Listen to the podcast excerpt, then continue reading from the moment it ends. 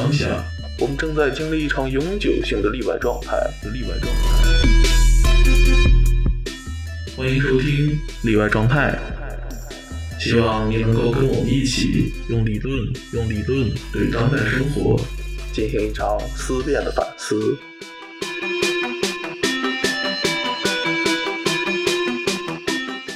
各位例外状态的听众朋友，大家好，我是主播小柏。今天我们这一次呃播客录音邀请到了在我们欧洲的呃一位主播罗斯，还有另一位嘉宾，他是做呃人类学方面的田野调查的一个博士。那我就我们今天想主要谈论的问题还是跟那个跨国女性的约会、婚恋以及她们的生育相关的。话题，那么我先请这你们两个来做一下自我介绍吧。然后自我介绍的时候，也可以让听众大概知道我们今天聊的一个方向。好，先从那个海月开始。嗯，听众朋友大家好，呃，我是海月，我现在。呃，人在荷兰阿姆斯特丹，然后我在阿姆斯特丹自由大学的社会学系，呃，做博士研究，然后现在是我博士研究第四年接近尾声的阶段，然后嗯，在这里夹带一个私货，希望我的论文早点结束。然后我的研究课题呢，就是呃，是有两个大块儿，一个是。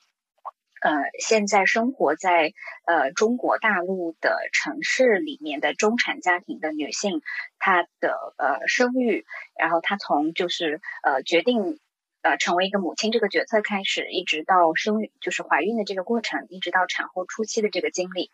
然后我在荷兰这荷兰这个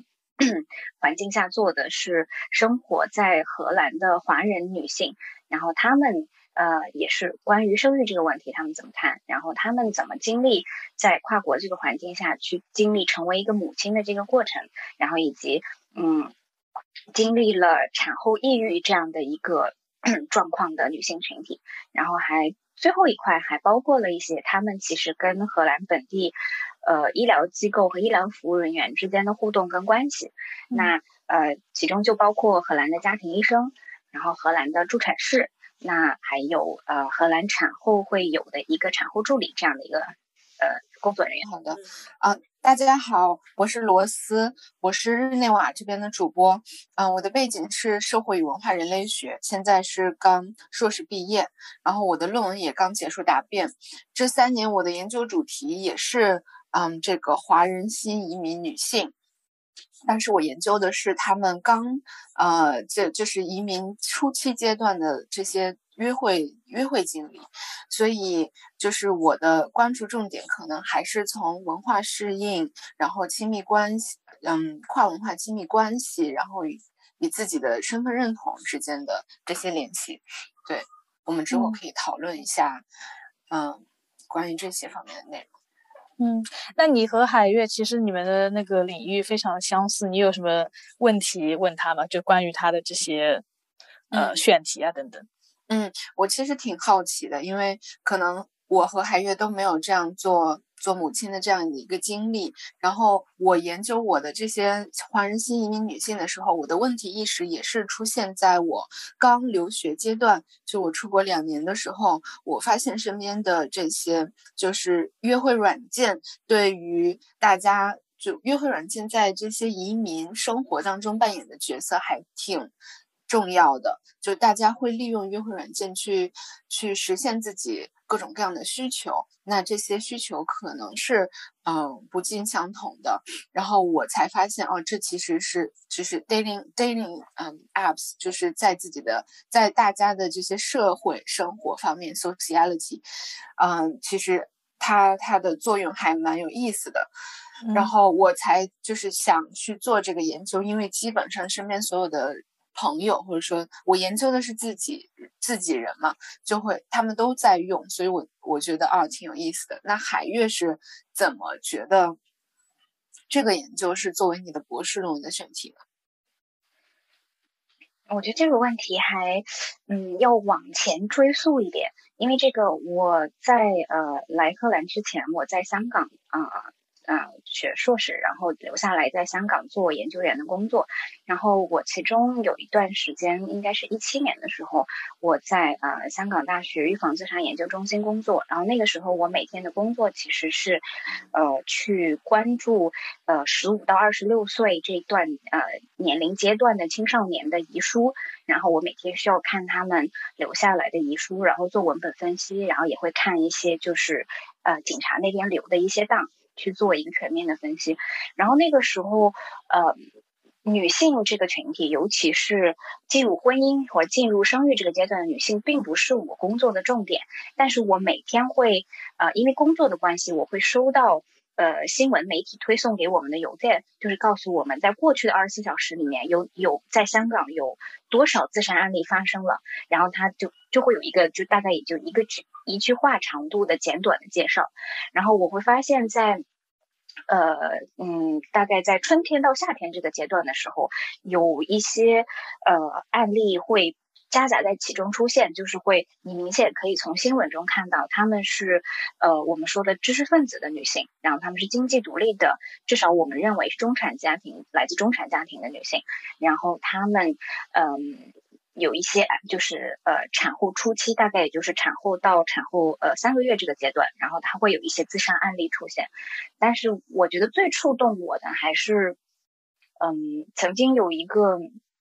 案例是一个大学的副教授，然后这件事情让我其实久久都挥之不去，因为我其实就是脑子里的问号比较多。我觉得，我觉得博士很辛苦，然后我觉得能够做学术称到副教授，一定是非常非常优秀的女性。那么她为什么会选择在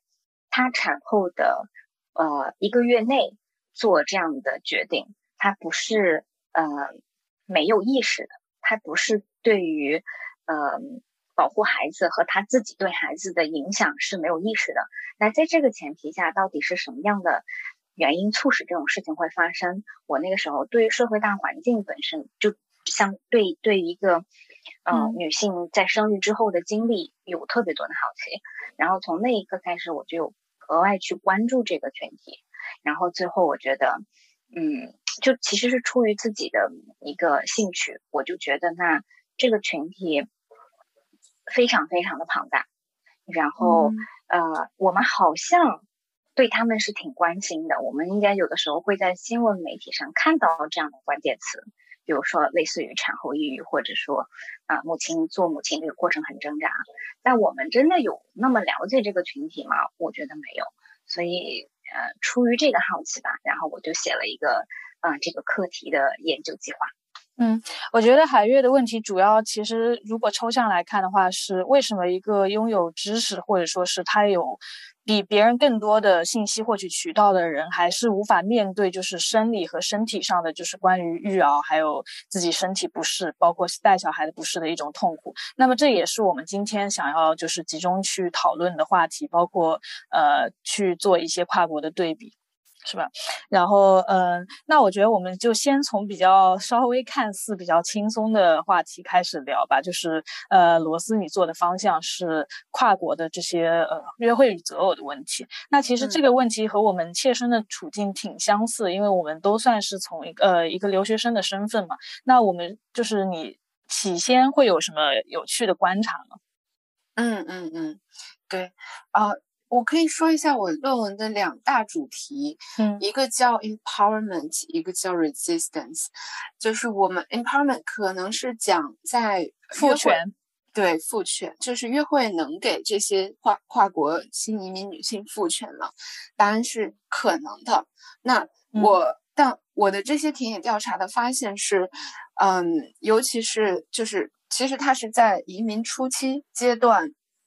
嗯，讲嗯文化，比如说我们讲文化适应，或者是我们讲这些 social network，所以在在在我的采访对象，他几乎其实大多数他们都表示，就是我因为我只研究用约会软件的人，我没有研究不用约会软件的人。那用约会软件的人，他们其实都表明了一种用约会软件去嗯实验，就 experiment。这个实验可能是性方面的，也有可能是，嗯文化融入方面的。但是这个，因为我可能，因为我们我在跟采访对象。嗯，做田野的时候，可能是因为我跟他们同吃同住，然后同约会，嗯，就是我们很多很多时候是在比较 casual 的时候去聊这些话题，所以当你进入比较私密的这些，嗯，比较私密的空间的时候，我的采访对象可能会比较，嗯，愿意去聊这些，就是他们为什么真正的想去，嗯。用约会软件，或者是我们用约会软件去进行性方面的探索，因为性不仅关乎于性，它也关乎于权利，它也关乎于性别，啊，所以当嗯，就是如果我们说性探索的话，嗯，因为性探索可能是占我论文的二分之一的篇幅。因为我们在 translation 方面可能有不同，嗯，如果在中文的话，我们可能会叫它约炮，然后如果在嗯在西方的这个约会语境下面，可能它会更加的宽泛，它它处于约会当中的一个环节，所以当。我们用中文来做研究的时候，他们都会用“约炮”这个词。那如果如果他们是用约会软件去约炮的话，其实这方面的研究在中国也有一些，不多，但是它集中于在大城市，比如说上海。嗯，他们就是这些也是中产阶级的女性，愿意用约炮来打破，嗯，一些传统的婚恋观，去打破一些传统的，嗯，性和性别方面的。这些认原有的认知，其实我是基于这些发研究发现上面去来研究我的采访对象，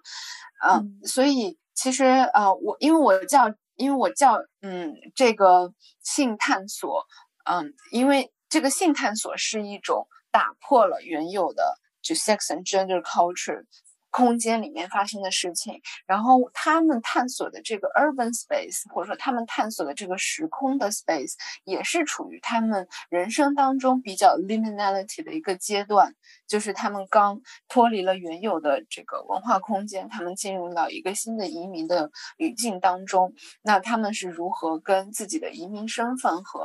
和这个嗯和对于性和性别的探讨所挂钩的？所以这个呃，我的我的我的发现可能在这方面就是，约会软件确实能给你带来一定程度上的赋权。通过积累更多的性经验，通过积通，首先是通过积累更多的性经验，然后其次是自身对于自身性别认知，对于自身嗯，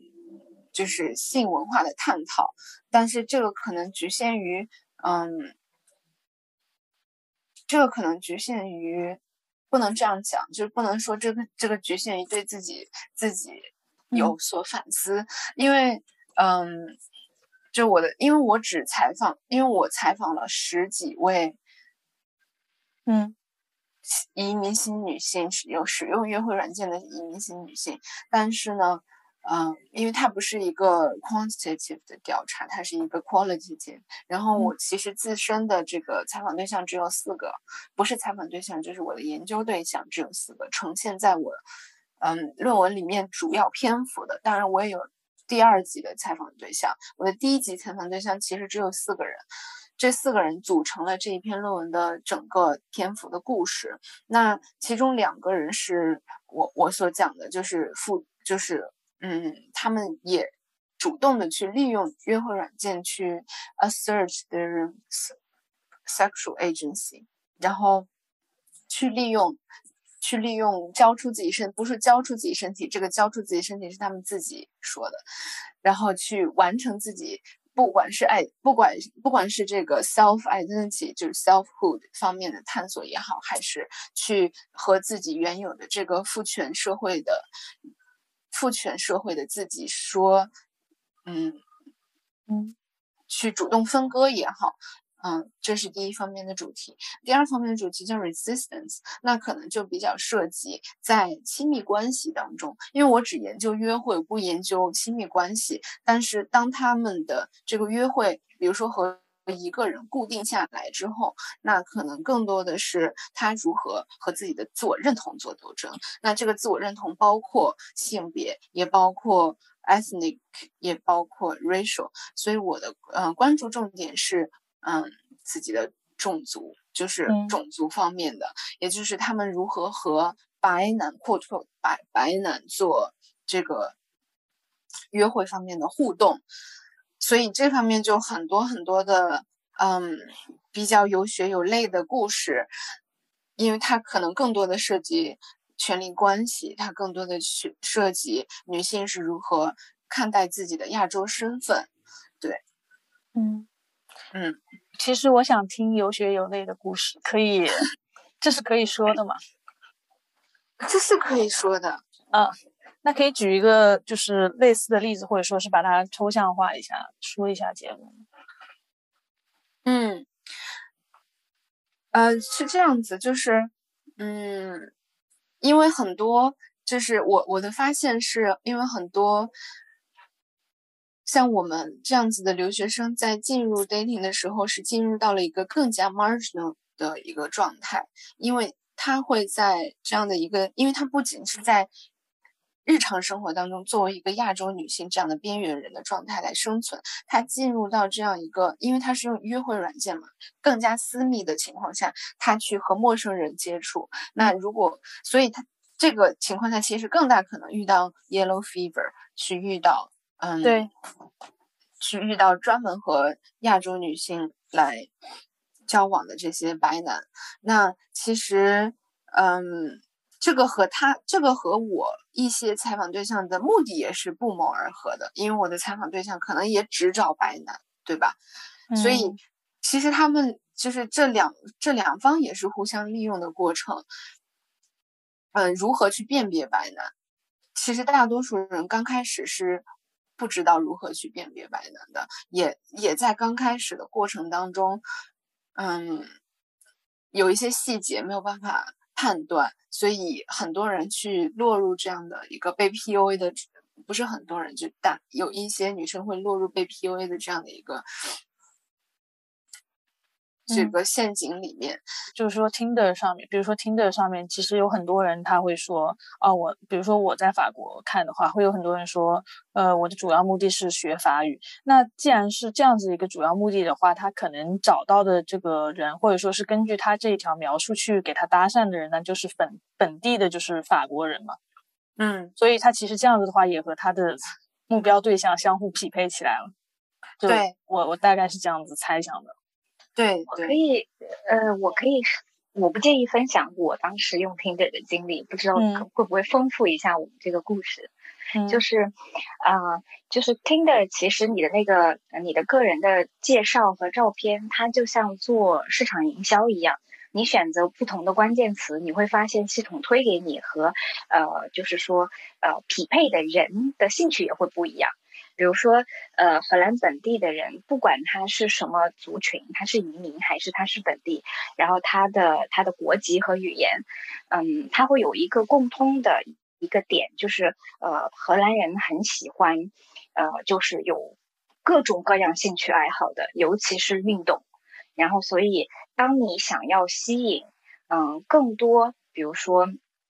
呃，生活在这里的 expat。的这些外籍人员，那你可能会一定要，比如说写上我对什么什么音乐更感兴趣，尤其是我很喜欢参加户外音乐节，然后户外各种类似于攀岩或者是呃这个这个冲浪这样的运动，你其实会发现加上这些运动之后，它的样本本身就会有一些调整，然后包括呃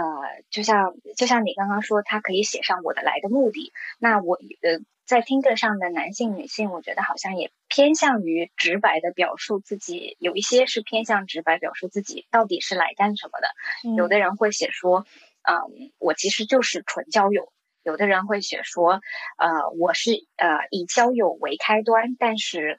未来的开放开放我们的可能性。然后也会有一些就直白的会讲，我是有一些呃呃生理上的需求的更更优先。所以我发现，当你做这个调整之后，你看到的样本也会有变化。是这样子的，就是其实 Tinder 和其他的约会软件，它的这个大数据也也挺值得分析的。因为我后来发现，就是为什么就是很多人在用 Hinge 这个软件的时候，大家得到的这些 match 比较少。就后来呃，其实你看它那个 algorithm，它是其实把呃，比如说你是有色人种嘛，那他会主动的把那些写着 Asian，或者是比如说嗯。国家名字的那些男生会和你匹配，这个是刚开始你在用 Hinge 的时候，或者是其他软件的时候，你可能会得到很多的匹配，因为他他你你，因为你在他 profile 里面看到他喜欢吃寿司，他去过韩国，他在学日语这些这些标签嘛。但越往后越往后，嗯，其实他还有一个很很大的一个这个叫什么，就是。Label 是性需求，所以如果你在你的 profile 里面写我不，我就是不是追求 serious relationship，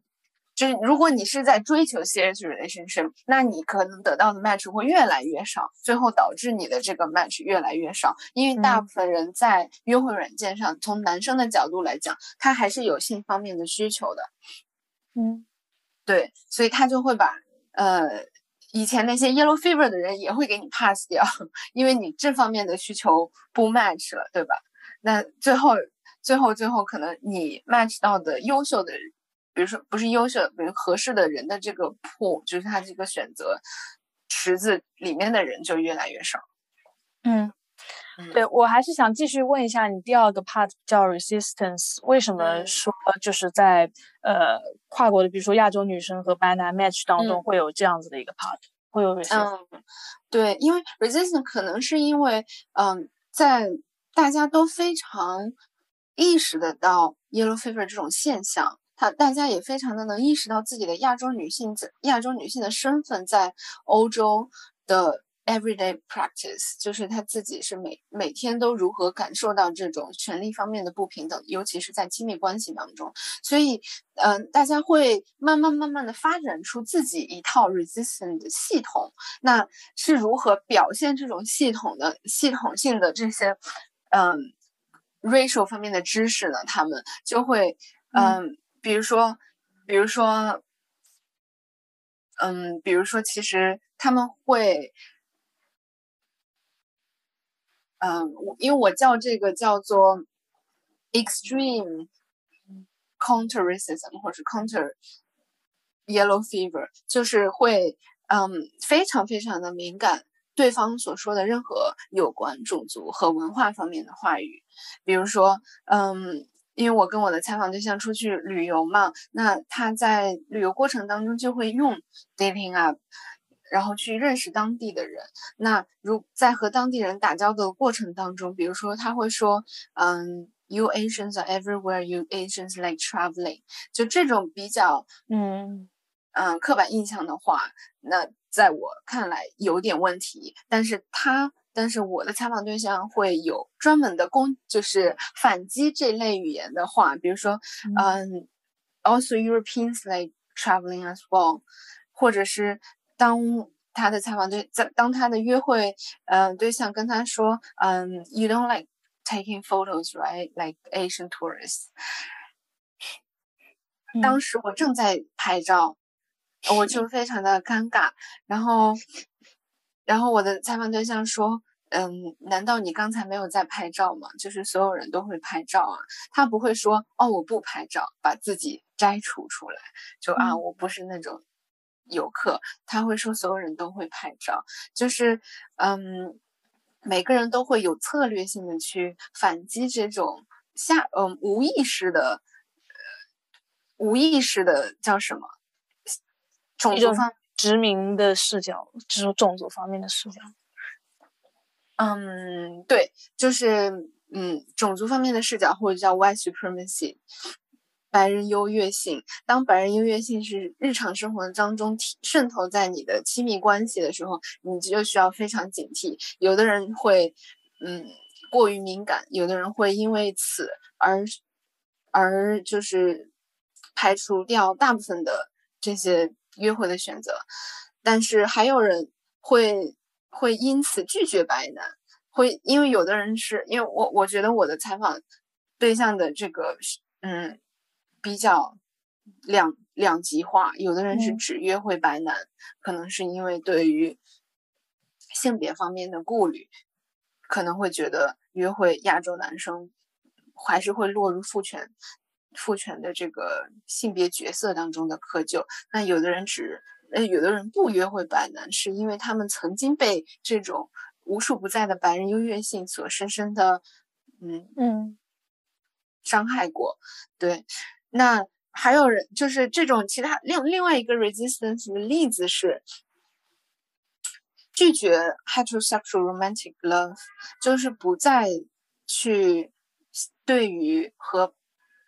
嗯不同种族的恋爱当中有一种跨种族的。的想象，而是嗯，纯纯的利用约会软件去进行，不管是兴趣爱好还是这种嗯，兴趣基于兴趣爱好的这种非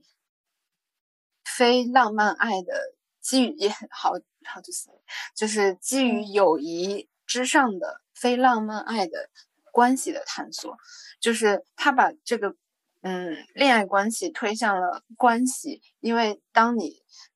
当你是移民新女性刚出到国外的状态的时候，很多人一下子陷入到了恋爱关系当中，然后隔除了和其他的社会关系的连接，比如说跟自己的朋友，然后身边全是对方的本地的朋友，这样的案子，这样的案例也有很多。但是如果你把这种亲密关系推向关系的话，其实你可以利用约会软件去。我去打造自己的这样的一个社会关系网，那这个社会关系网可能是纯只是不基于性的，也可以是基于性，也可以是有 friends with benefits。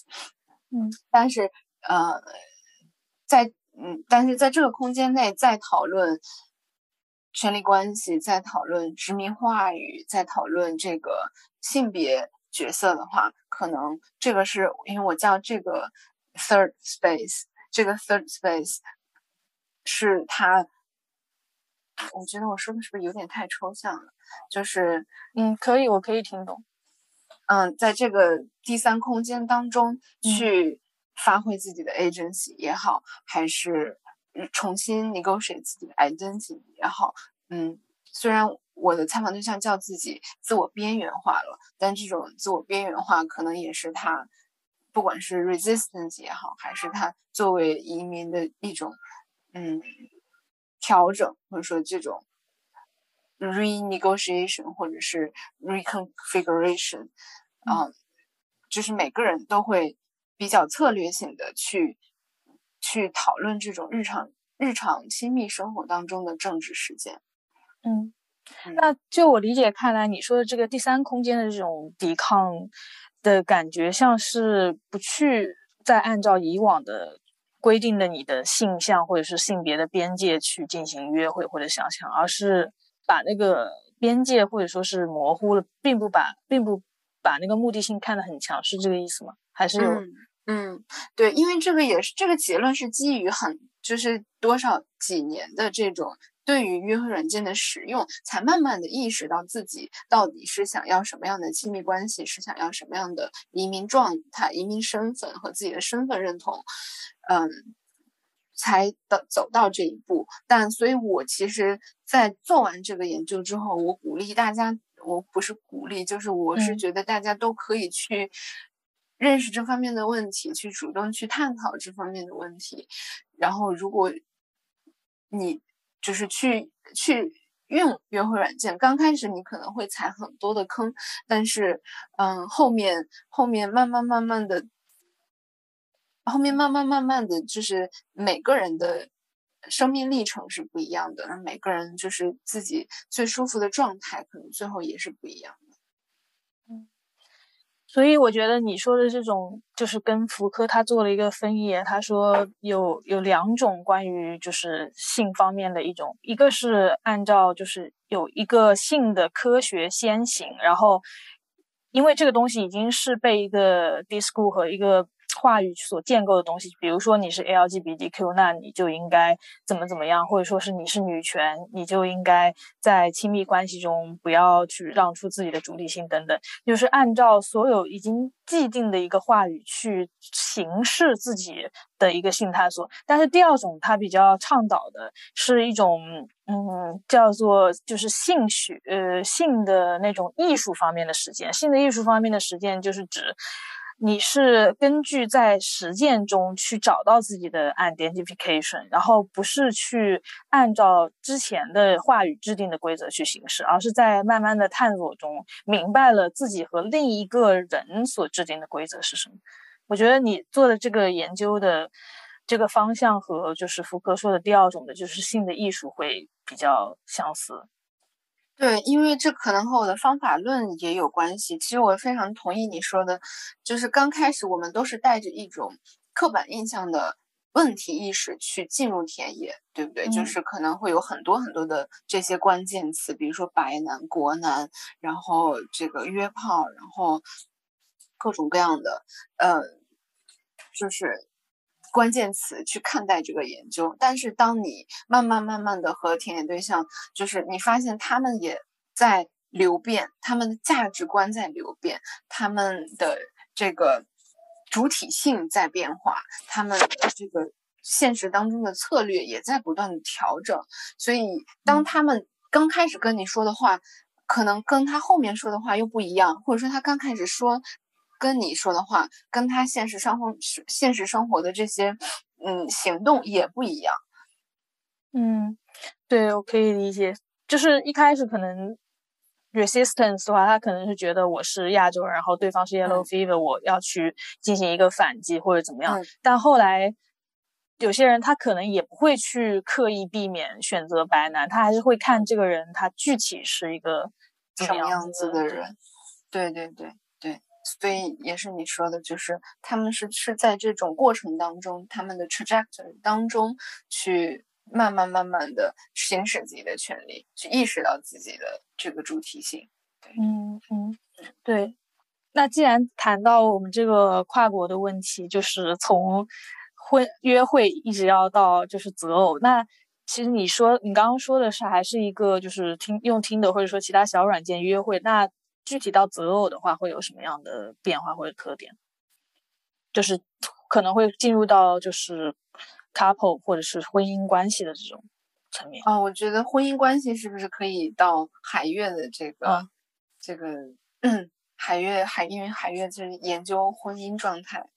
嗯，对，就是相当于就是在比如说你在地是荷兰，那在荷兰的女性去怎么去选择组建家庭或者是什么观念？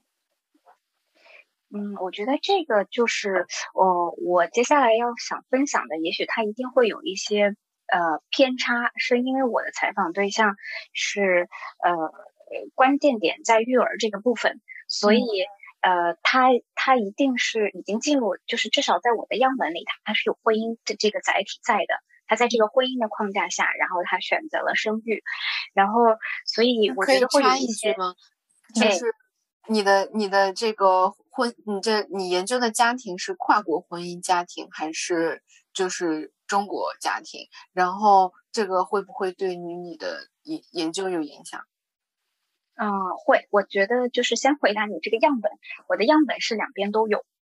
因为我我的出发点是就是以女性为准，所以说她自己当时的婚姻状况和她的婚姻结构，呃是没有影响的。所以说两边都有，只是说最后从样本的比例上来看，跨国婚姻会多一点。然后呃，那其实跟是跟这个移民政策有关的。比如说这个样本里面，呃，就是它有很多的就是高知识阶层的女性，那她如果是。自己一个人通过工作或者是学习的方式来到荷兰这个环境下，然后那么他在寻求配他在寻找自己伴侣的时候，就比较像嗯那个我们罗斯刚刚讲的那样的一个大环境。那他的这个范围就可以包括在荷兰的这个环境下找呃已经移民到这里的中国的男性，或者是荷兰本地的任何一个国家国籍的男性。那还有一部分的群体是，呃，就是呃。已经在国内建立了一个稳定的亲密关系，不管他是否有进入婚姻这个呃架构，然后他们一起移民来这里的，然后也有一些是那这个群体里面也有跨国婚姻，就是他们在另外他们也有一些是在不是在国内的环境下，可能在韩国或者是在美国，然后认识。然后回，然后又一起在国内生活过的一段时间，然后再决定去另外一个国家，然后荷兰就是他们其中的一个目的地，呃之一。然后这样就是，我觉得它这个样本本身还是挺多样化的。对，然后刚刚罗斯问会不会影响，我觉得会，因为嗯，不同的家庭，它呃，包括女性自己，她在不同的人，在自己人生的哪一个阶段经历了。跨国和移民这个过程对他自己的人生经历是有不同的影响的，那啊以及他的这个亲密关系的稳定程度也不一样，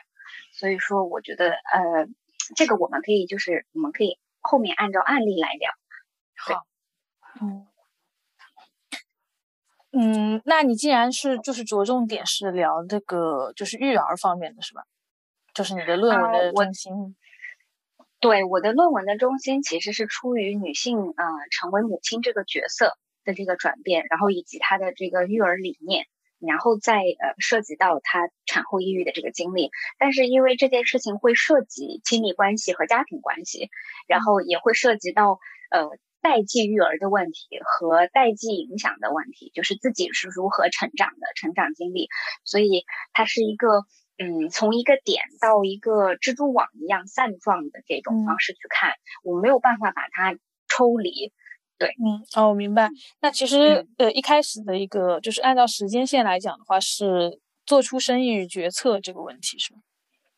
对对，就比如说我会我会去问他们说，嗯，他们到底是在什么样的呃情境下，然后是呃更。主观的去做这个决定呢，就独立的做这个决定，就是说生育这件事情是只是我跟我爱人之间的问题呢，还是它其实是基于一些其他的家庭因素的影响？嗯，当然，我觉得因为呃催生这个大环境虽然在中国非常非常的普遍，但在欧洲也会有，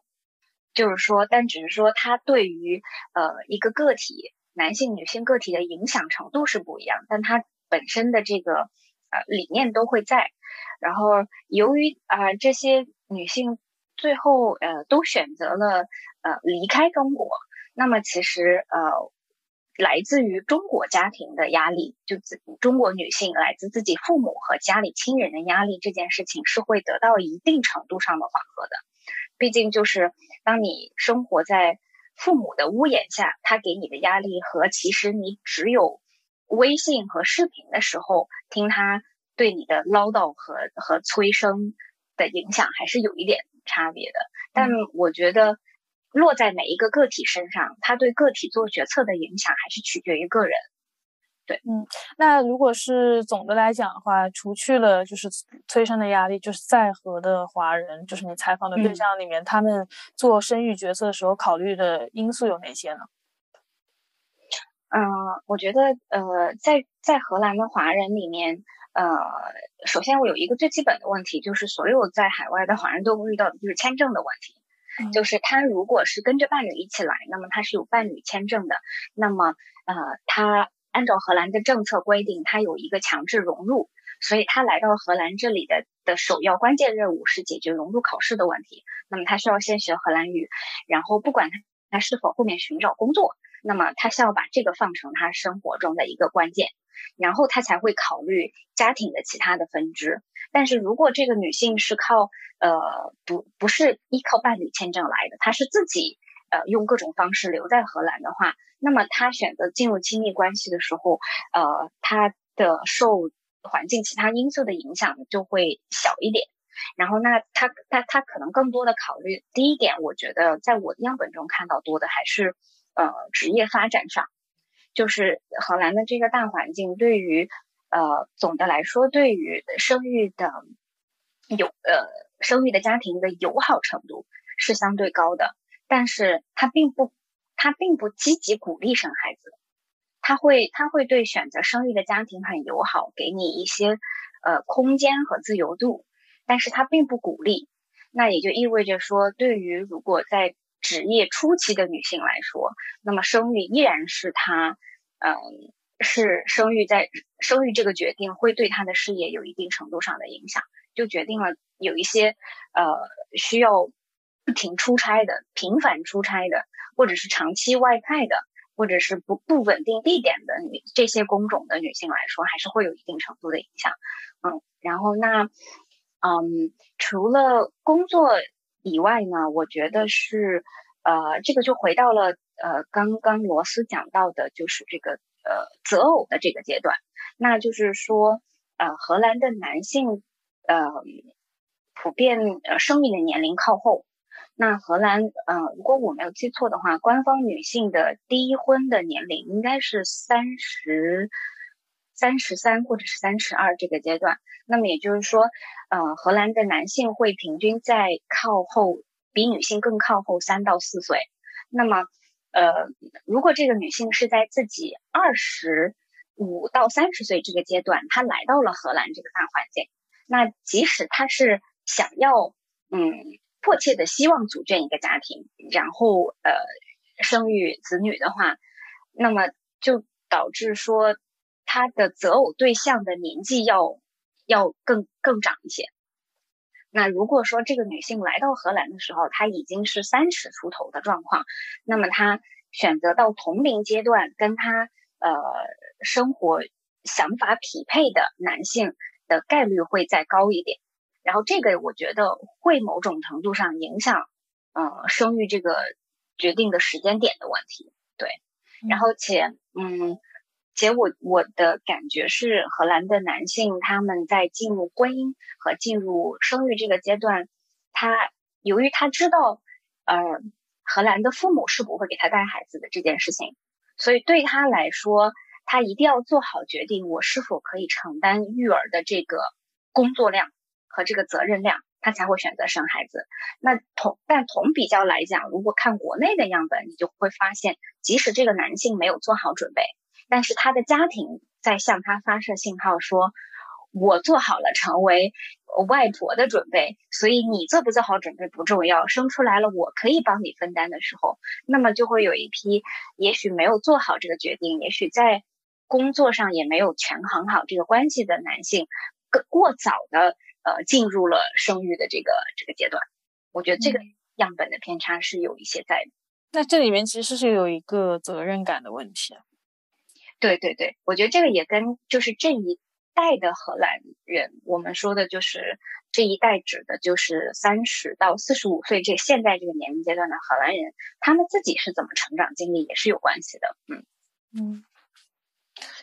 那其实我觉得还有一个问题是那个就是。做出决策以后，就就跟做决策有影响的，还是一个公共政策的问题。就是说，它是荷兰这边的政策跟国内比有什么区别，或者说是它对育儿具体友好是在哪个方面？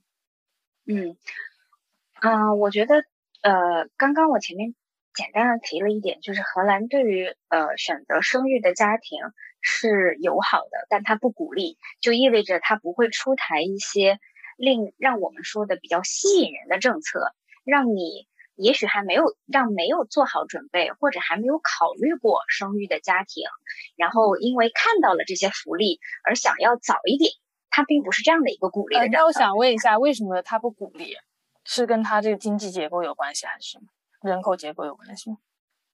我觉得就是呃，二战以来荷兰的政策。大抵都如此，没有太大的变化。就是当然，你如果看二战以后整个欧洲国家的人口，它确实就是经在自从经历了那个嗯 baby boom 的 bloom 这个阶段之后，对对对的这些国家，有些国家就是面对生育率低这个问题，比如说德国，那它可能给出来的更多的鼓励政策更多。但是荷兰，呃，即使它跟德国的邻邻这么临近，但是他从未做出，呃强有力的鼓励的政策。我去给你一些额外的补助，或者给你一些优惠政策，他给到的是支持、支持和鼓励。我觉得在某种层面还是还是有一些差别的，对吧？对。但是这个可能我觉得跟，嗯，跟荷兰的经济结构，我我当然我觉得这方面我不是专家，我不好。下下下定断。但我觉得从呃从个体跟我反映的经验来讲，并没有什么太多的关系。那这个我觉得可能跟荷兰的一个呃一个嗯文化现象有关系，就是荷兰的一个嗯在这个大环境下，很多的。很多的人生人生中的决定，他们认为是你自己的决定。那么，荷荷兰整体生育率很低，但这件事情不不是你应该要决定什要不要去生孩子、生几个孩子的一个因素，它是你自己的决定。所以在这个方面，政府插手的并不多。甚至我听到很多的家庭跟我反映，他觉得其实政府应该更。proactive 一点，应该更积极一点去做一些鼓励的政策。相比于周围的这几个高福利国家来说，很多的家庭会跟我反映，他觉得荷兰政府做的不够。嗯嗯，其实挺有意思的，这就是他们反而反向愿意把自己的集体的身体交给政府去做一个 生生命政治的管理。对对对，所以在这里你就会发现。啊呃，选择生育的，然后选择生孩子的家庭，呃，他的自主意愿会更高。然后那呃，他呃独生子女的，就是家庭会少一些。他选择生孩子了，他可能呃至少会选择生两个，还有生三个的。现在这一代的荷兰的进入生育这个阶段的男性，他们自己的成长环境是家里至少有两个或者是三个。然后他们成长起来，四个的都比较少了。这个是在他们之前的一代，所以他们成长于这样的环境，那么他们也会希望，嗯，呃，有同样的就是家庭结构会出现，所以这个对他们的影响很多。那我但是但是同期采访到样本里面的中国女性，几乎都是独生子女那一代长大的，然后这个里面就会有一个嗯偏差，是独生子女并不知道。如何养育呃多子的家庭？他也不知道自己是否有这样的欲求，但是在这个方面，荷兰的伴侣他的欲望会更强烈，所以然后在这个过程中，你就会发现，嗯，中国的女性会通过不断的跟荷兰的家庭和就是他们的这个相处交往，然后呃联系，然后你会发现会对他们想要生。是否更多一点的孩子的这个决定会有影响？他会发现哦，其实多子的家庭也可以很和谐，大家是这样的，呃，这样的一个就是兄弟姐妹的关系，是我成长中缺失的一部分。那我也许可以考虑。所以从这个层面上来讲，我觉得很多跨国家庭，嗯，如果这个男方的家庭，呃，我们说的就是说，呃。呃，成长经历相对幸福一点，就是那他会对于呃未来的这个女女性的家庭的影响更正面。那也许独生子女非常担心自己无法处理这样的问题，甚至觉得自己没有没有没有欲望要多生一个孩子，一个孩子就足够满足自己成为母亲的这一个需求。但是他看到了一个，他觉得诶，也许那也是一个很好的选择的一个画面。他会想说，那我也许可以试一下，所以跨国家庭在这个方面是有这样的影响的，对，嗯，那那比如说具体到政策，就是产假，男性在荷兰和女性的产假的市场有什么区别？嗯，这个我觉得是荷兰在欧洲这个大环境下被其他国家一直诟病的，也是被自己国民诟病的一个问题，就是就是它的产假总的来说还是有点少。那嗯。荷兰有两种嗯假，一种叫生育假，那么它一共就是十六个星期，然后呃你是可以在你的预产期提前六个月开，这六个星期开始你就你就申请嗯孕假，然后呃生产之后，那你就把剩面剩下的时间算进去，看你看你前后是怎么安排这个时间，总的来说是十六周，然后这期间呢。荷兰政府是全薪的，然后全按照你原来工资的薪水，无论你前面是兼职还是全职的合同，那么这里面有公司的出的部分，也有政府补助的部分。嗯，然后荷兰还有一个假呢，是就是呃，应该我我我如果没有翻译错的话，是男性的陪产假。嗯，然后男性的陪产假是五个星期，然后但是他只有第一个星期就是陪伴侣的陪产假是全薪，这这个全薪是公司给的。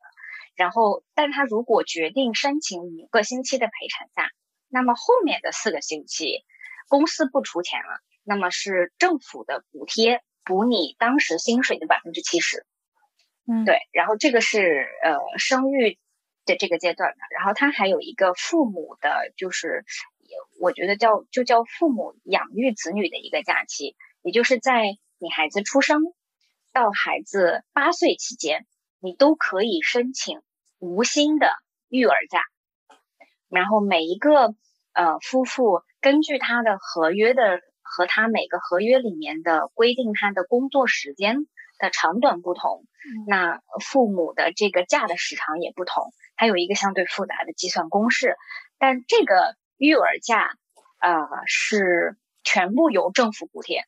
嗯，然后也有当那这个政府补贴完了之后，政府只补贴呃九个星期的育儿假，九个星期之后，呃，到孩子八岁的期间，你都可以选择无薪的育儿假。对，然后。嗯，对，这个是我觉得就是荷兰主要的产假，所以从它的政策上，你可以看到政府的角色是辅助家庭在育儿这个上面的一些责任，他只做了补充的这个部分，然后呃，他并没有做更多，然后呢当然政府有嗯日托的这个服务。然后日托的服务就是孩子其实从一个月的时候就可以送日托服务，然后你可以选择每天是送一个小时还是送八个小时。那根据啊呃根据你的工作，如果是两个全职工作的父母的话，那么你的补贴会你收到政府给你的补贴会更多。那当然，如果有一方父母是没有工作。但他也会送他的孩子去日托的话，那么政府的补贴就很少。所以你可以看到，政府的角色依然是努力的帮这个家庭，在回到工作岗位上和育儿这个问题上做出一些辅助的，就是填上这个空的这样的一个角色。对，我还想回到那个产假的问题，他那个给女性的产假，你说是十六个星期，是强强制的吗？还是说我可以选择提前结束？嗯，是强制的，对，但是提前结束，我觉得我没有听到这样的案例，因为其实十六周很少了，在荷兰所在的这个呃区域下，十六周是我知道的最少的产假，所以大概率父母都会跟我讲，他们觉得不够，没太有提前结束的 状况，对，但这个是政府强制的规定的，对，但其实这个产假也也没有说。比我想象的欧洲国家的那种男女平等的样，因为就父亲的产假其实非常少，而且他后面非常非常少，过了那一段强制的，他还后面还是自己选择更多，我觉得会回归工作岗位吧。对，所以我觉得如果从从政策扶持和工作环境上来讲，我觉得政府还是可以做更多。现在我我个人认为，他其实做了一些基本的保障而已，他只是给了一个生育。呃，决定生育的家庭一些最基本的，嗯，最最基本的支持。那我觉得，但是我觉得在父亲这个职位上，呃，公司的作用，我觉得会比政府的政策来的更多。那么你会，你会，呃，非常非常的经常的听到你的男同事，呃，选择一个星期休一天，然后他们叫，呃，就是爸爸日。然后他会跟你说，我这段时间星期三是爸爸日，然后那么星期三我就不会来工作，我也不回邮件，然后这个是非常普遍的一件事情。所以呃，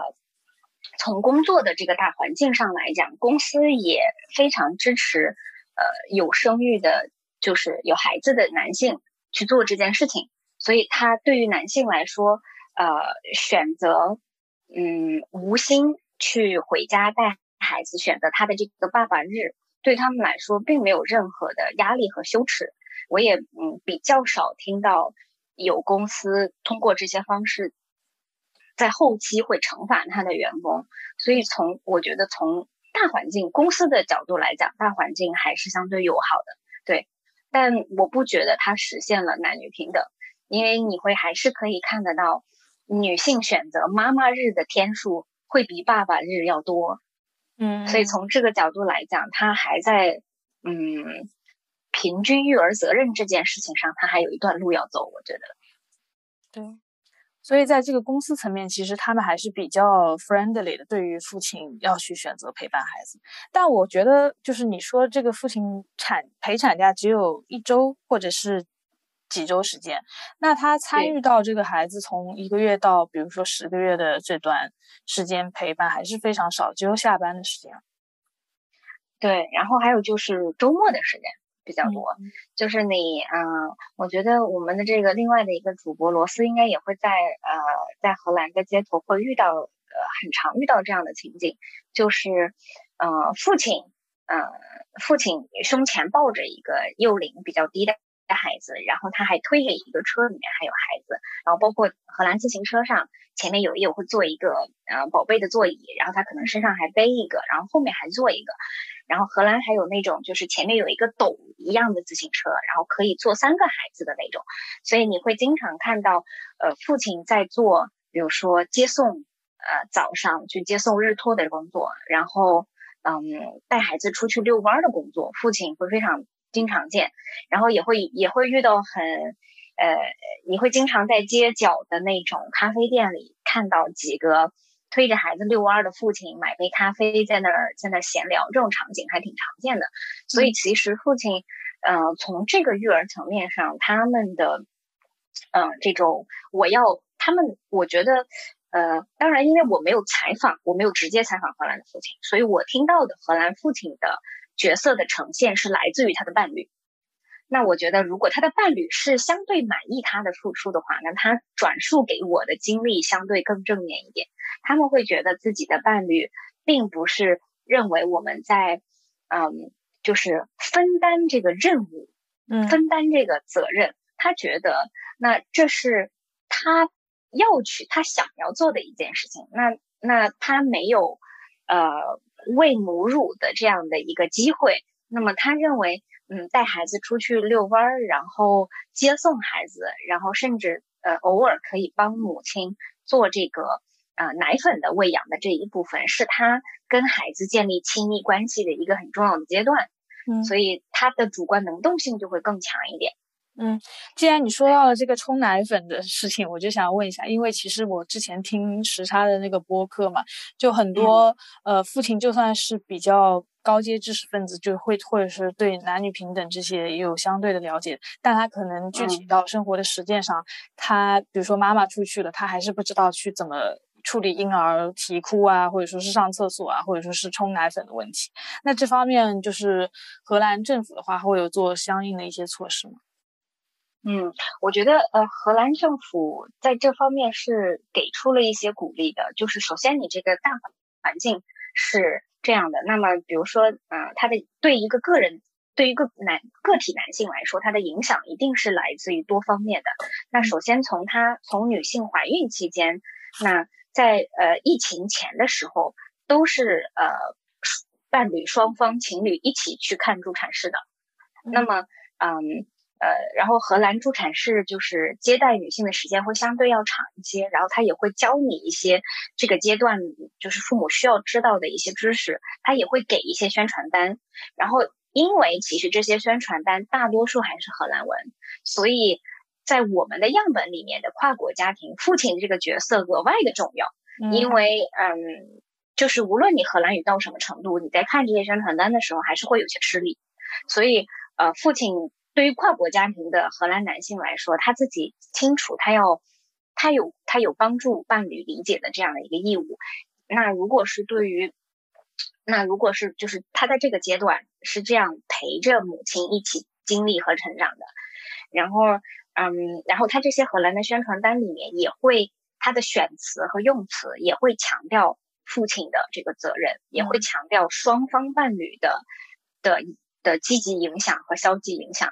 所以我觉得用词这件事情是我还是，呃，听到了很多积极的反馈。就是当我们潜意识的去更多强调母亲的时候，那父亲的意识就会不断的下降。对，嗯，就相当于政府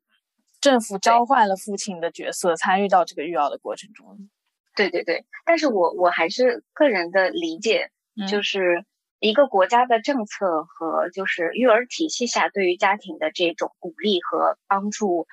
它没有来自于他的社会关系当中对他的影响更强。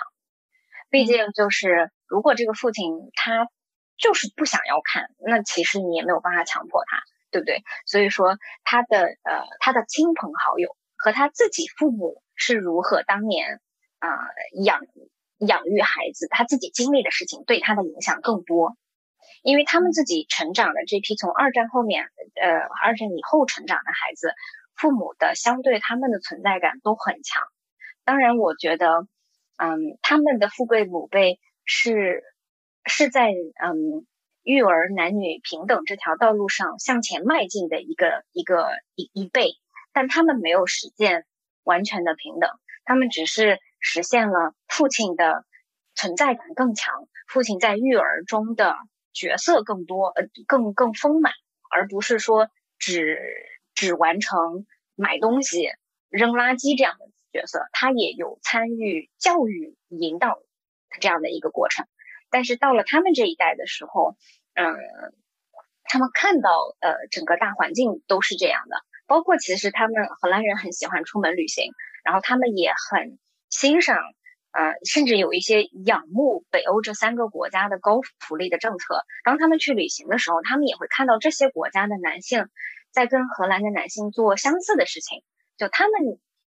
当他当这个社会现象变得更加普遍的时候，他的接受度确实会更高。嗯，明白。所以这个还是跟就是自己相关的经历有关的。我觉得对的，因为我的样本在国内的时候，呃，就有就有呃采访的国内的母亲跟我说，她选择回职场比较早，然后她的爱人想要更多的在家里陪孩子，那她的伴侣在小区陪孩子遛弯的时候，就会遭到其他的一起遛弯的呃这个长辈，比如说这个外婆，然后或者是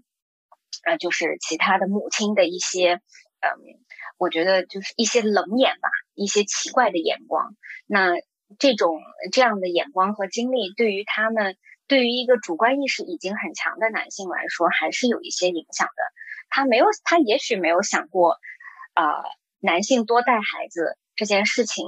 呃，有什么不对？但是当他的冷眼和当他遭遇的冷眼更多的时候，他就开始怀疑说，我这个决定是否是正确的？我是不是应该要承受这些？嗯嗯所以我觉得跟环境里面就是男女平等的角色的影响还是有关的。对对，我觉得这个是很大很大程度上的影响。对，因为有很多男有很多女性跟我说，她不觉得自己的丈夫，呃，我是生活在国内的家庭，嗯，他们觉得自己的丈夫觉得我，呃，嗯，我是一个父亲，所以其实我的角色可有可无。他们也这种，我觉得男性。呃，在中国家庭，作为一个父亲，作为一个伴侣的这种呃积极性，他在不断的萌发和成长。但是大环境给了他太多的，我我认为消极的一些刺激，让他开，让他对自己的选择会有怀疑，甚至他觉得坚持是比较难。当然，这这是一个，这一定是一个比较，这一定是一个更难的选择。但是，我觉得在平平等这条路上。一定会经历这些，我们觉得嗯比较辛苦的一些过程，但是我觉得只是说，确实这个大环境总的来说并没有更友好。嗯嗯，我有一个问题，就是你刚提到男女平等的大环境，然后你也提到在荷兰的语境下，男性会全程参与到怀孕、备孕、生产、育儿这个过程当中，那。就是当我们聊，因为你研究的是产后抑郁嘛，当我们聊产后抑郁在中国的时候，我们可可能更多想象的是这个母亲在生产的过程前后她的一种孤立无援的状态。但是你又提在荷兰，可能这母亲是得到嗯，比如说 丈夫这个角色的全程陪伴和支持的，以及得到政策上的。鼓励和支持，那他的这个产后抑郁主要的是为什么会发生呢？嗯，我明白你的问题。我觉得这里是有一个，嗯，由于性别造成的一个呃一个知识和体验上的误区，就是，嗯，即使荷兰男性在全程参与度很高，他的主动性会很高，但不代表他一定明白他的伴侣的需求是什么，和他伴侣正在经历什么。那这个其实跟他是。跟他的人种、种族和他的国家，甚至语言都没有关系。他单纯就是作为一个男性，他无法理解你所经历的事情。那对于呃生产后期女性身体由于这个胎儿变大，而对于女性睡觉啊，然后呃就是包括活动啊、上洗手间啊这些事情，他可以通过呃外界的观看，他知道哎这个孕妇确实不舒服，但是。产后，比如说女性会由于呃自然生产造成的侧切，然后这个这这个伤口的疼痛对于男性来说他是无法理解的。然后以及就是如果没有侧切，就是说生产很顺利的女性，但是由于她的盆底肌松了，她会漏尿。对这件事情。是我也有看到，现在有越来越多的公共话题去讨论漏尿，对于女性来说是很多女性觉得它是非常难以启齿的一个经历。那这个经历男性无法理解，然后对他来说就像天书一样。那那母乳喂养过程中的所有辛苦，男性是无法想象的，因为他会觉得好像这就是一个非常自然的一个过程，生完了他就会有。男性可能会想当然的觉得，那只要孩子给够足够的吮吸，奶水就有，但他并不知道这个过程中，嗯，呃，这个这个对于女性的这个呃身体的影响，以及比如说常常会存在发炎的情况，然后他要怎么帮助女性在发炎的状况下，嗯，是放弃母乳，还是我们还要克服母乳的这个困难，继续这个过程中的辛苦？他无法理解，这个无法理解的程度是跟他的任何的背景都无关，就单纯他就是一个男性，他不懂。所以在这方面来讲，我觉得生活在荷兰的跨国家庭的中国女性，她经历的困难是，她缺少一个能跟她分享这件事情的人。那她即使她的母亲可以在她产后过来陪她，那么以荷兰的移民政策，她也只能待三个月。他就一定要回去了，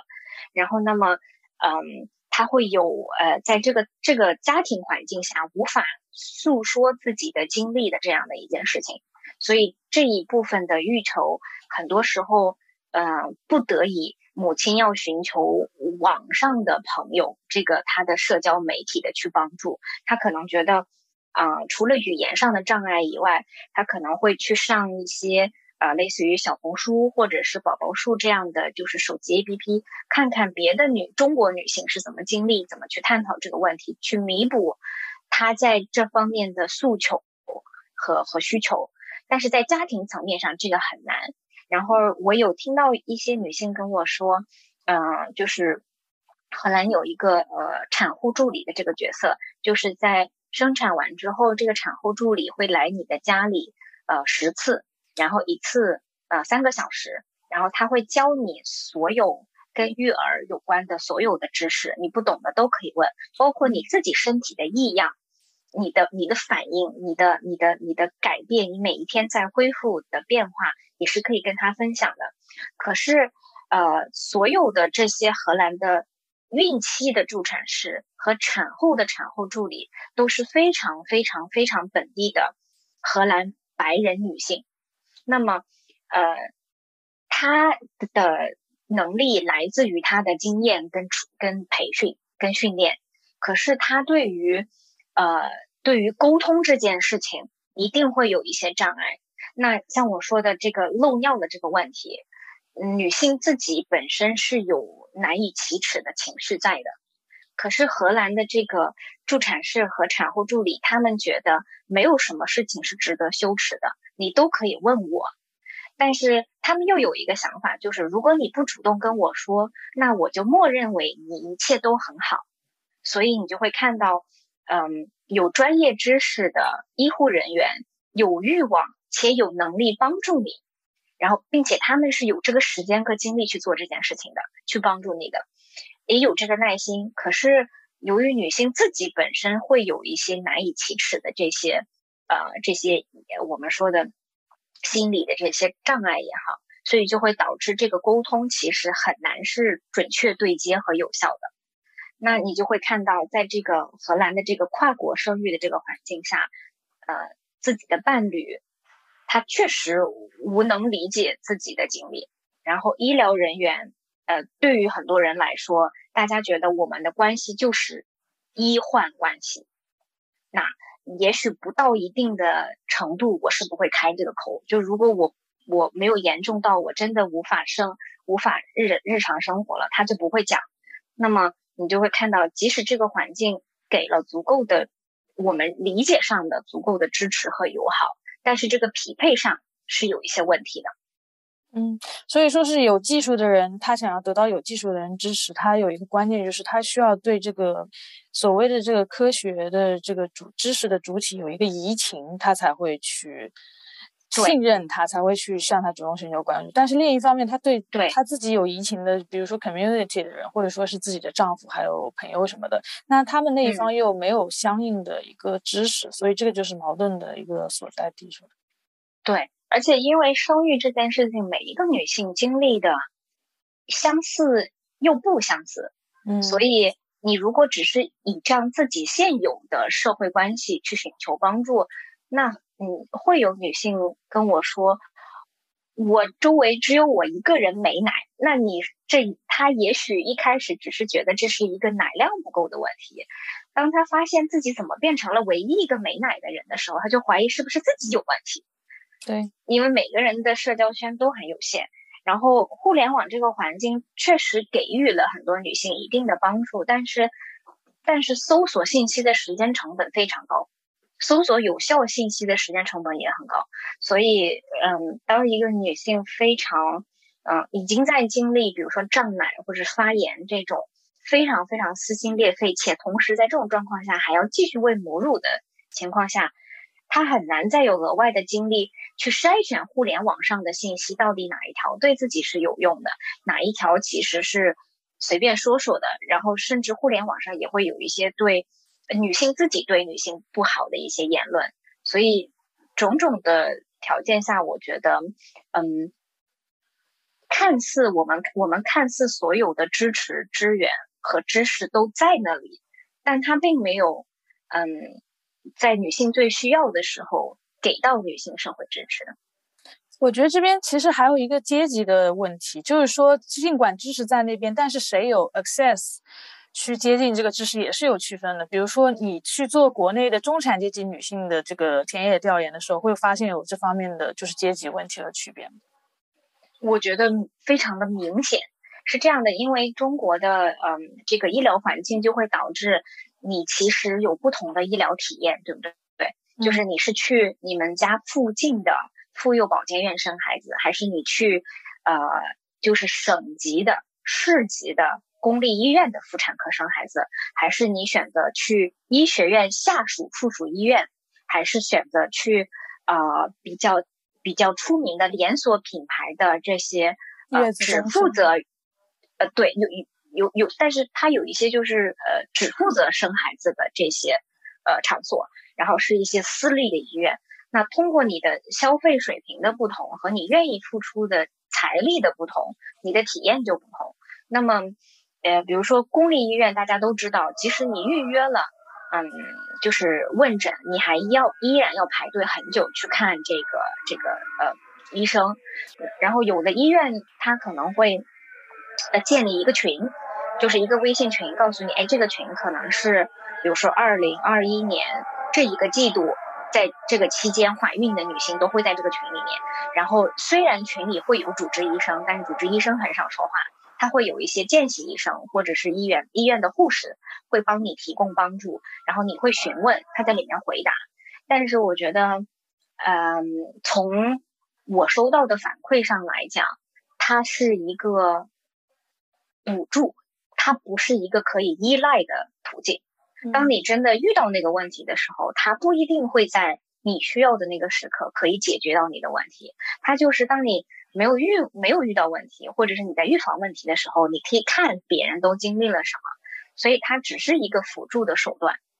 嗯，然后包括你说的这个阶级问题，就那嗯城市的级别的不同，一定就会决定了他接受到的有可能的，就他可以选择的医疗的服务的这个嗯质量也好，它的这个呃就是可选择的空间也会不一样。那呃如果这个嗯如果这个女性和她的孩子从孕期到产后相对顺利，她没有遇到太多的我们所谓的疑难杂症的话。那么，其实理论上说，公立医院的体系是可以保障最基本的权益和最基本的健康是没有问题的。可是，当她遇到了非常，嗯，细节的，就是我，对，或者是我们说的这些呃身体的，嗯异异样的变化，嗯，那么需要专家的时候，那呃这个层面上来讲，呃，公立医院可以做得更好。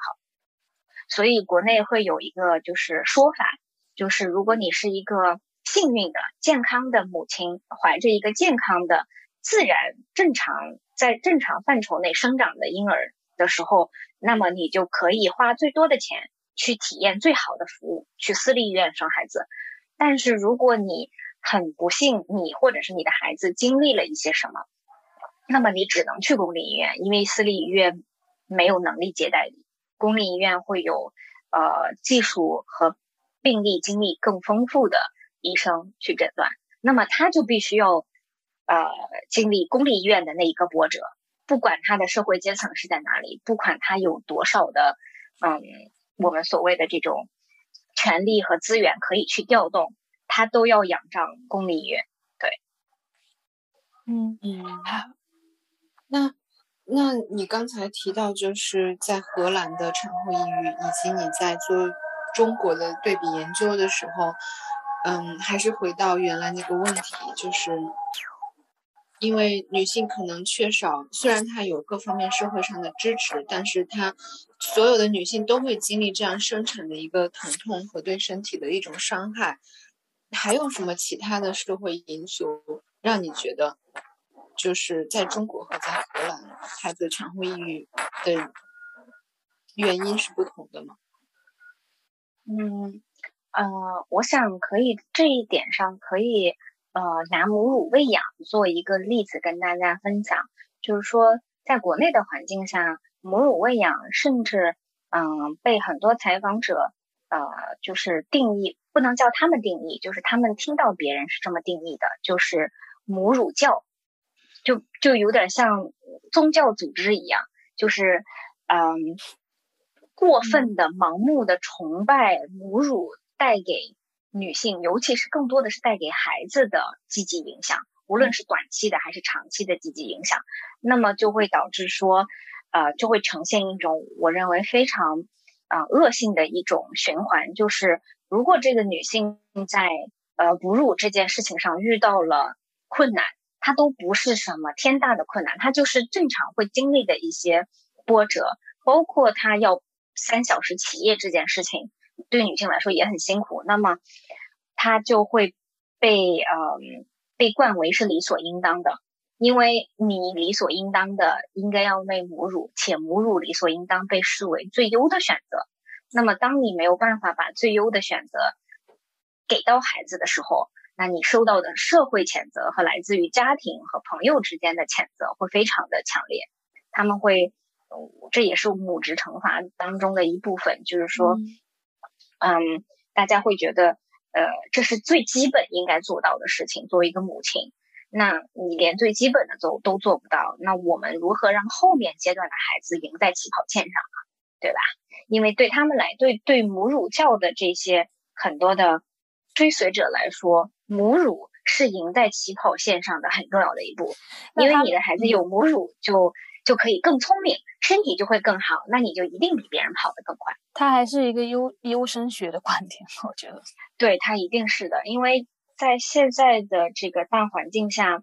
无论是出于国家政策在在在鼓励优生，以及我们越来越嗯优秀的。这个孕期筛查的技术的进步，我们都在在各个层面强调优生。那从家庭层面来说，我觉得，呃，虽然也许我主动问优生这个问题的时候，呃，女性还是很，嗯，委婉的觉跟我回答，跟我分享说，她觉得这是一个非常不自然的一种一种一种人工筛选一种选择。但是看她的行动，她还是很真诚的，就是她还是选择，如果我有更优的选择，可以让这个孩子更优秀，那我还是会去这么做。对这方面的话，在国内和荷兰是一样的这个观念吗？嗯，我觉得，嗯，从行动上，从行动和决定的这个层面来讲，它呈现的效果是不一样的。但是我想，嗯，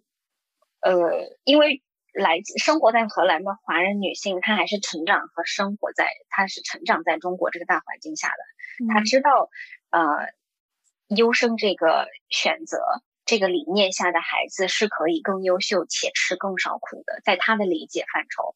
所以他选择在呃他认为福利更好的国家，比如说荷兰这样的环境下去生育，他其实呃嗯底层上这个逻辑是相似的，但是荷兰这个环境并不完全崇尚这种理论，他甚至过于崇尚自然，在某种程度上说，荷兰的这种崇尚自然。就大自然的选择这件事情和我们说的优生是对立的，某些层面上是对立的。那，嗯，比如说大家就是我们，我举个例子，那如果孩子刚刚生完的时候，嗯，很多妈妈和国内的妈妈会跟我说，我去看医生的时候，哈，医生会有一个标准，就是这个阶段的孩子应该是呃多高多长，然后呢，就是你的手啊、脚啊、腿，它会有一个。有一个区间告诉你，在这个区间，那你就是一个健康的成长的宝宝。那有很多妈妈会跟我说，我不希望我的孩子只是在这个区间自己的健康宝宝，我希望他是这个区间以外的最优的宝宝。所以，当我的这个孩子的体重和身高，甚至是他对于外界的声音和色彩刺激的反应，仅仅是在健康的区间是不足以的。我希望它是最优的那一些。就它可以做到更好，这个是很多母亲的一些想法。然后在这边呢，嗯，我也会听到类似于的说法，就是荷兰也有也有一个机构，它在女性生完生育之后，你需要按照它的规定，每隔一段时间去监测你跟孩子的状况的生长状况，然后它也会有这样的一个区间，然后会有很多的女性跟我说。我就去问那个工作人员说，我的孩子是不是很好？人家说没有问题，不用担心。可是，呃，很多妈妈觉得说，我的孩子是不是比别人慢了？然后医生会，呃，工作人员会说没有，你是正常的。那他就会觉得，那正常的就是慢了，因为我没有更快，所以我就是慢了。所以这个涉及到的就是从从从身体的这个这个身高体重到一些我们说的认知能力上的一些大脑的反应，都是这样的理解。所以我也在采访一些 工作人员的时候，他听到很多的中国家庭，他听到的最多的就是妈妈非常的焦虑，就是这么健康的孩子，你为什么要这么焦虑呢？他的焦虑的就点就是我孩子可能不够优秀，他只是一个正常的。健康的孩子，嗯，这个其实挺有意思的。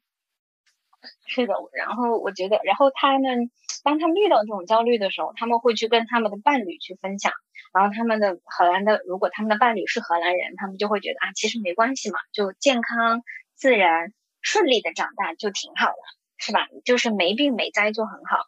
但是他们内心会觉得，也许我的孩子可以更优秀，嗯。然后呃，就会就会嗯，如果我们再往后期，就是孩子再大一点的时候看，你就会发现，嗯，中如果是这种啊比较欲很强的母亲，是没有办法在跟荷兰家长去比的过程中得到这种快优越感，对，没有办法，所以他就跟中国家庭比，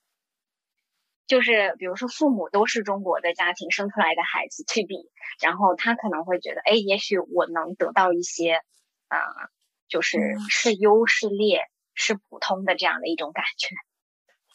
其实我觉得只有科学才能打败这种科学。就是我觉得他们可能过多的关注于就是生物方面的，应该是怎么样给他有一个指标，让他去达到某种很高的状态。但实际上引起孩子就是他究竟是学习能力比别人快还是慢，包括他处理信息的能力，他是需要一个整个家庭的稳定的支持的。因为如果说，比方说他的母亲在他的生物方面照料的事无巨细，给他设置了很多规则，那这个小孩他可能出生的时候他就会很害怕去违背一些规则，就是对他的这种焦虑紧张是会有。影响。另一方面，如果说他的父亲为了给他提供更好的物质需物质需求，去满足他这生物方面生命政治的这一些要求的话，那他缺席的时间很长。其实对。如果我们假设父母是一个很爱、互相爱的一个状态的话，那对母亲来讲，她也有一种父亲缺席的一种压、焦虑和难过。然后这种东西会通过母婴之间的这个身体的接触去传导到这个孩子。那他孩子到了后期呈现出来的一种学呃一些学习困难，包括就是注意力不集中的这个问题，他很可能是和这个家庭的这个稳定不一样。就像举一个很近神经科学的例子，就是在中东出生的一些。母亲，他们一般是受到这个长期的慢性的这种战争的影响，他其实是一个 trauma DZ 的状态，就是创伤的时候的状态去生育小孩。那他们小孩出生的时候，可能有百分之呃大概四十的人，他有有一种就是呃脑前前脑叶萎缩，或者说是大大脑就边缘系统的一些回路是无法处处理一些比较复杂的情绪和那个就是。关于暴力的信息啊，等等之类的，那他可能的情绪就会比较激动。但是他可能后天，他如果是比较一个稳定的环境的话，他可能会有一些弹性会去改变。但是一般来讲的话，这就说明了就是这种嗯因果关系，它其实是有多方影响的，并且它是一个循环的回路的一种因果关系。而不是说我只要把，因为中国的这个育儿观念还是跟我们就是要让孩子上最好的大学为中心的这个想法是一样的，就是他只关注一种线性的这个因果关系，就是我把各方面都要求他最好，指标到最好，就他就可以成长为一个学习好、很优秀的人。但实际上，我们就是就算育儿方面，因为我还是做临床工作比较多的，我会觉得说，呃。更多的还还有一种就是精神方面的知识，因为心理它也是可以会对你的脑神经产生某种影响。它不是说你的心里面就是非常的抑郁，然后你的脑神经显示你是一个 neurotypic 的人，你就可以过这个考试等等。这其实是可能这边注意不到的吧。但是呃，另一方面来说，这其实也是一种就是知道这方面就是。呃，父母的这个稳定的关系会对哈孩子的精神发育有影响，这也是一种属于某种中产阶级的知识。因为我们在那个医院里工作的话，会其实他们一些比如说国际领养家庭，他们问的问题会非常具体，就是说。呃，几岁的时候应该告诉他们领养的事实？几岁的时候应该告诉他，我还有一段之前的婚姻，是我跟你是我在前夫的时候领养的孩子，现在我又要跟另一个人结婚。这些很具体的问题，比如说告诉你这个领养的事实的时候，要不要我现在这个男性的伴侣在场？这些问题都会去问精神科的医生，包括这个心理心理医生的在场。所以我觉得也是要他们有一定的 access，就是。呃，国一方面是来自政府的这个医疗保障，可以让他们去免费进行这个咨询；另一方面，他们也要有这个信息的来源，知道可以去问医生，或者是呃，不管是心理医生还是精神科医生，这方面非常细节的问题，就去讨论，就是呃，父亲去工作缺席时间过长，然后他自己一个人在家里感受到了非常大的焦虑，会不会去传递给孩子，然后怎么去平衡这个关系？对我觉得还是。就是关于这方面的育儿，可能呃不是国内可能不是很关注这方面。我我想我想插一个，就接着你的这个说，然后刚好再回到这个我们主播罗斯刚刚提出来的问题，就是这两个群体之间在经历潮育上的还有一个什么一些不同嘛？其实就是嗯有一点就是来自于你刚刚说的这个线性线性逻辑的这个学习上，就是说我们。嗯，在整个全球的大环境下，中产家庭其实现在都在推崇科学育儿。然后，呃，那在呃荷兰女权主义开始兴起、蓬勃发展的七八十年代的时候，荷兰的家庭也在经历同样的事情。那，嗯，这这两个社会都在不同的阶段经历了，呃，就是家庭对于科学的和科学研究成果对于育育儿和家庭关系和成长未来的这些对孩子成长的一些营养上的影响上的盲目的相信，然后嗯。他们都经历了相似的过程，就是我们忘记了科学也是在不断前进和变化的。我们也会，我们不断的在丰富我们对一件事情认知的理解，所以我们不能叫推翻过去的理解，就是我们在丰富这个过去的理解的过程中，不要盲目的相信科学。那现在很多的就是呃家庭，因为他其实我觉得病急乱投医的这种心态会比较明显。他会觉得说，我实在是不知道我应该如何让孩子赢在起跑线上了。如果我已经做到了买学区房这件事情的话，那我还能做什么？所以他就会把赢在起跑线上的这种，呃，育儿焦虑不断的提前到到备孕的这个阶段。然后，那他又没有什么方式去告诉他怎么能赢，所以他要么借鉴别人看似成功的经历，但也许并没有任何直接影响的。成功经历，或者他去看科学的研究成果，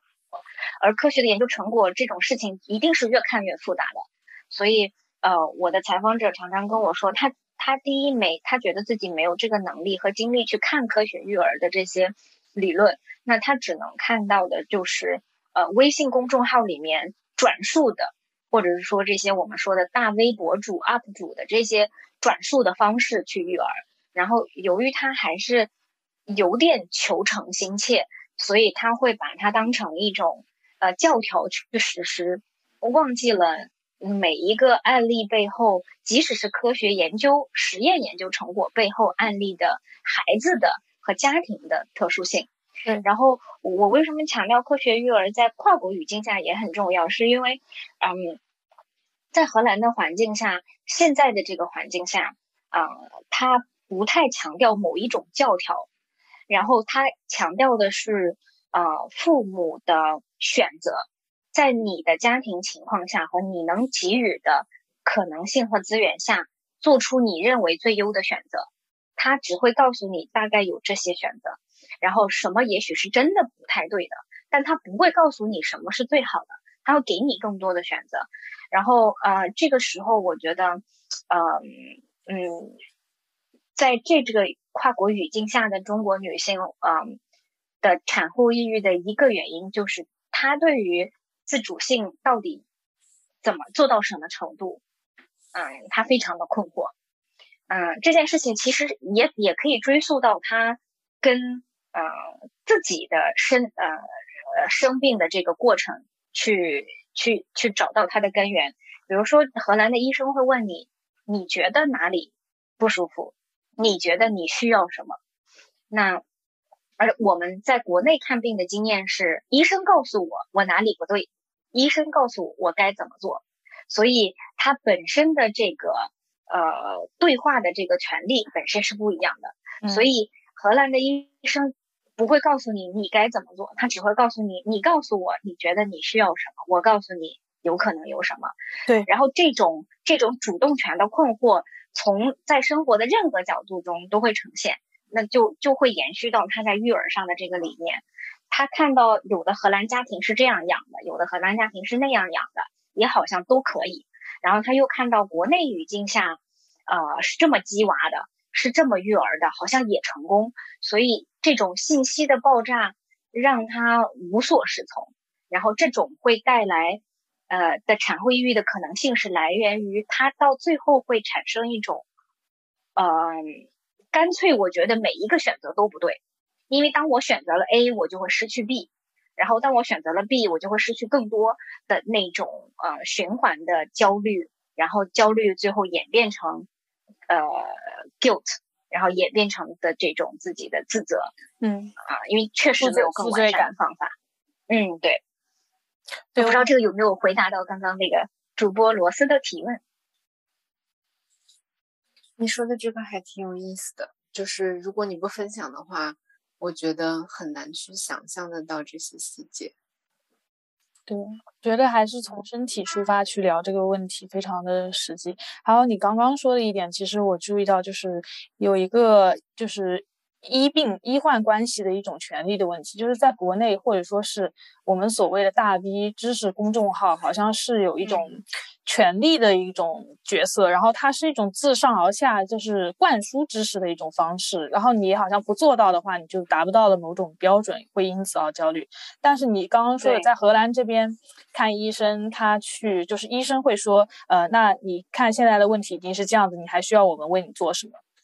这个其实我在法国的时候，呃，在医院实习的时候也是很多次这个问题，而且我一开始还有点不适应，因为有的时候我跟的那个精神科医生他会说什么，呃，我现在觉得你们的情况其实已经有些好转了，那你还需要我做什么呢？你还想要什么呢？就是我一开始会觉得就很奇怪，因为毕竟我也是从国内来的嘛，我第一次听到就是医生要让患者去跟他说。你要帮我干嘛干嘛这样子的一个需求，对，所以我觉得其实这个还是很重要。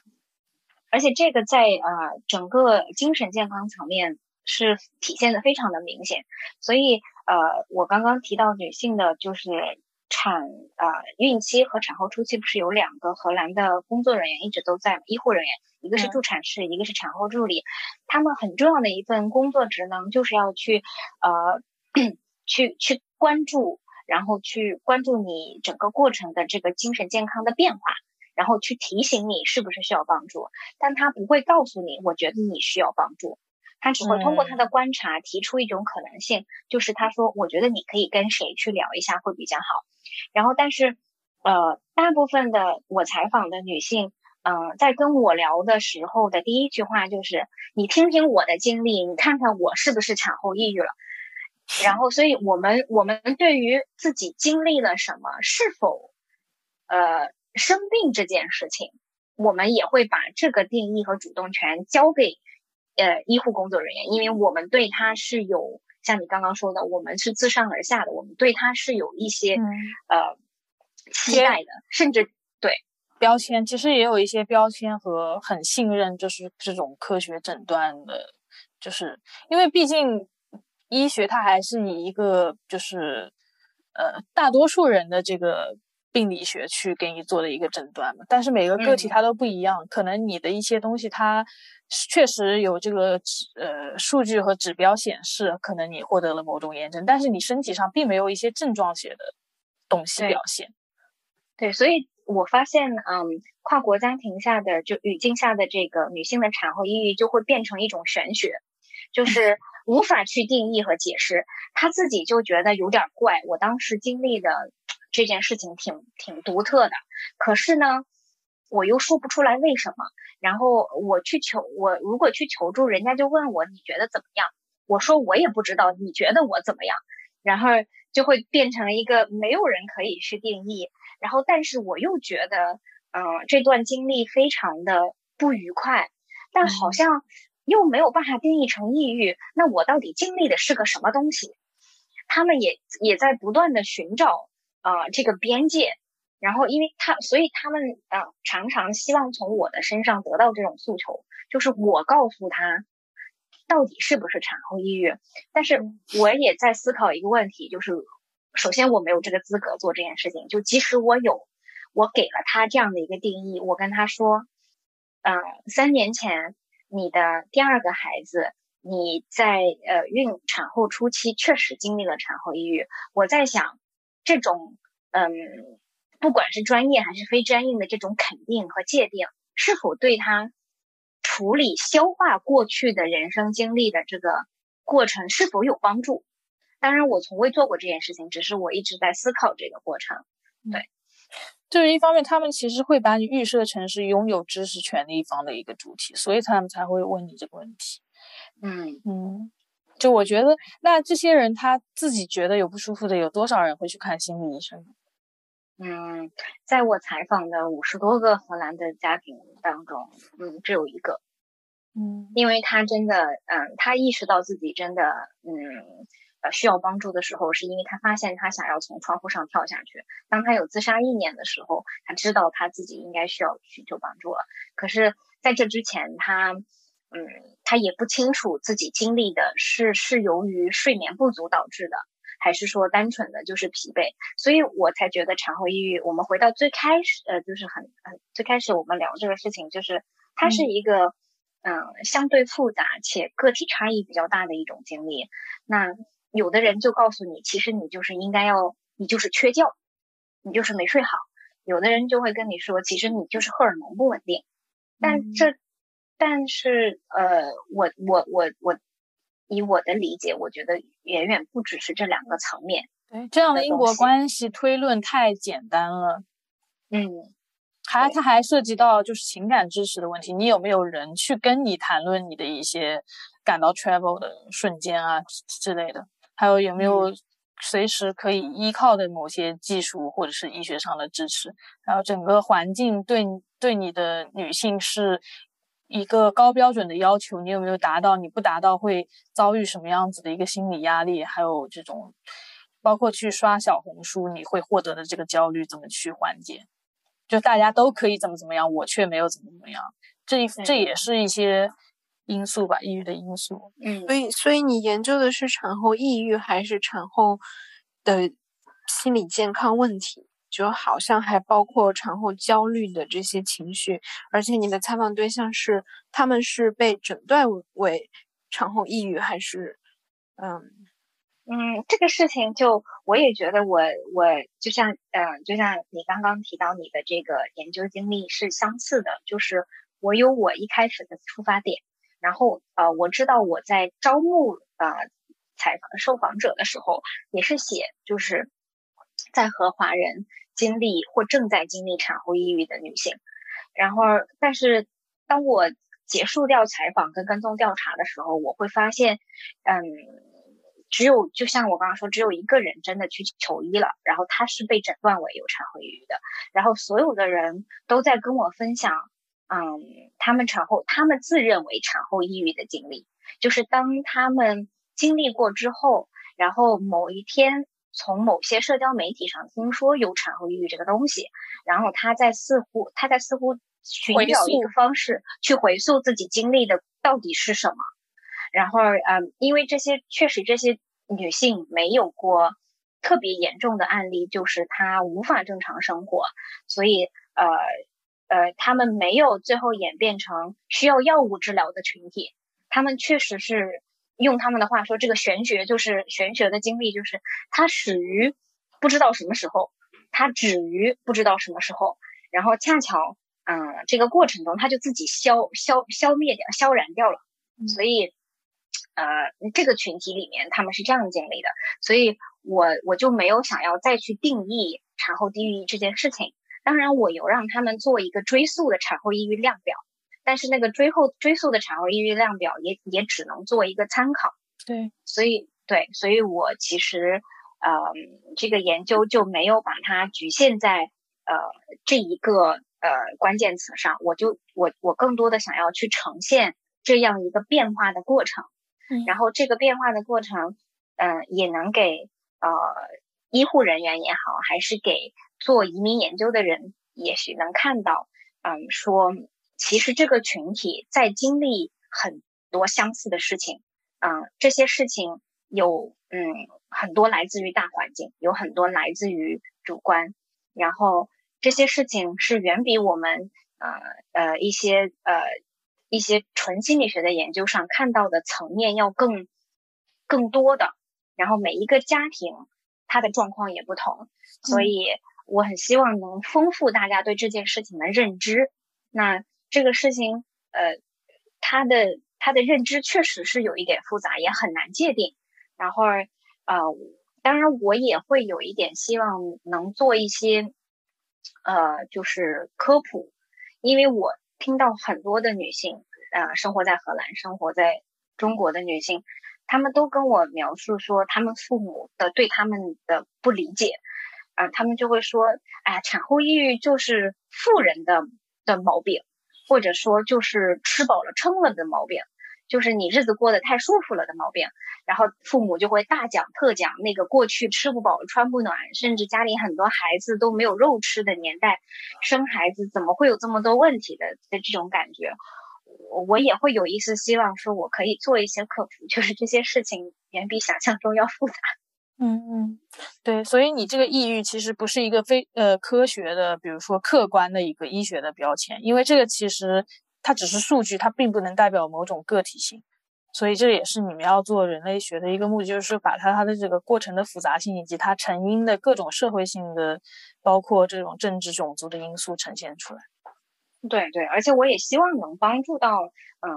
在荷兰这个体系下可以给予帮助的的医疗体系的这个，因为他们呃现在的荷兰体系下对于精神健康非常的关注，看心理医生是一件相对很正常的事情。然后他们从青少年这个阶段开始看心理医生，就是一件很普遍的事情。那在这个大环境下，我觉得，呃，已已呃，已经已经有很多的钱跟精力花在这个上面。那我觉得作为移民群体，我们应该有可以利用的东西。嗯，尤其是我觉得刚刚说我们这个需供需这个匹配上的问题，我觉得是可以做一些调整，把现有的已有的资源。呃，利用起来的这种感觉，当然，我觉得这个过程一定是漫长的。毕竟就是，嗯呃，医护人员的采访让我觉得，就他们他们对于中国人的定义还是，呃，五六十年代美国电影里的那个，就是，嗯，对的那种那种感觉。所以双方都需要做出一些一些一些前进。嗯。好，那我们差不多今天就聊到这边吧，好吗？然后谢谢罗斯和海月给我们带来的这个分享。好，那就拜拜，跟大家谢谢谢谢。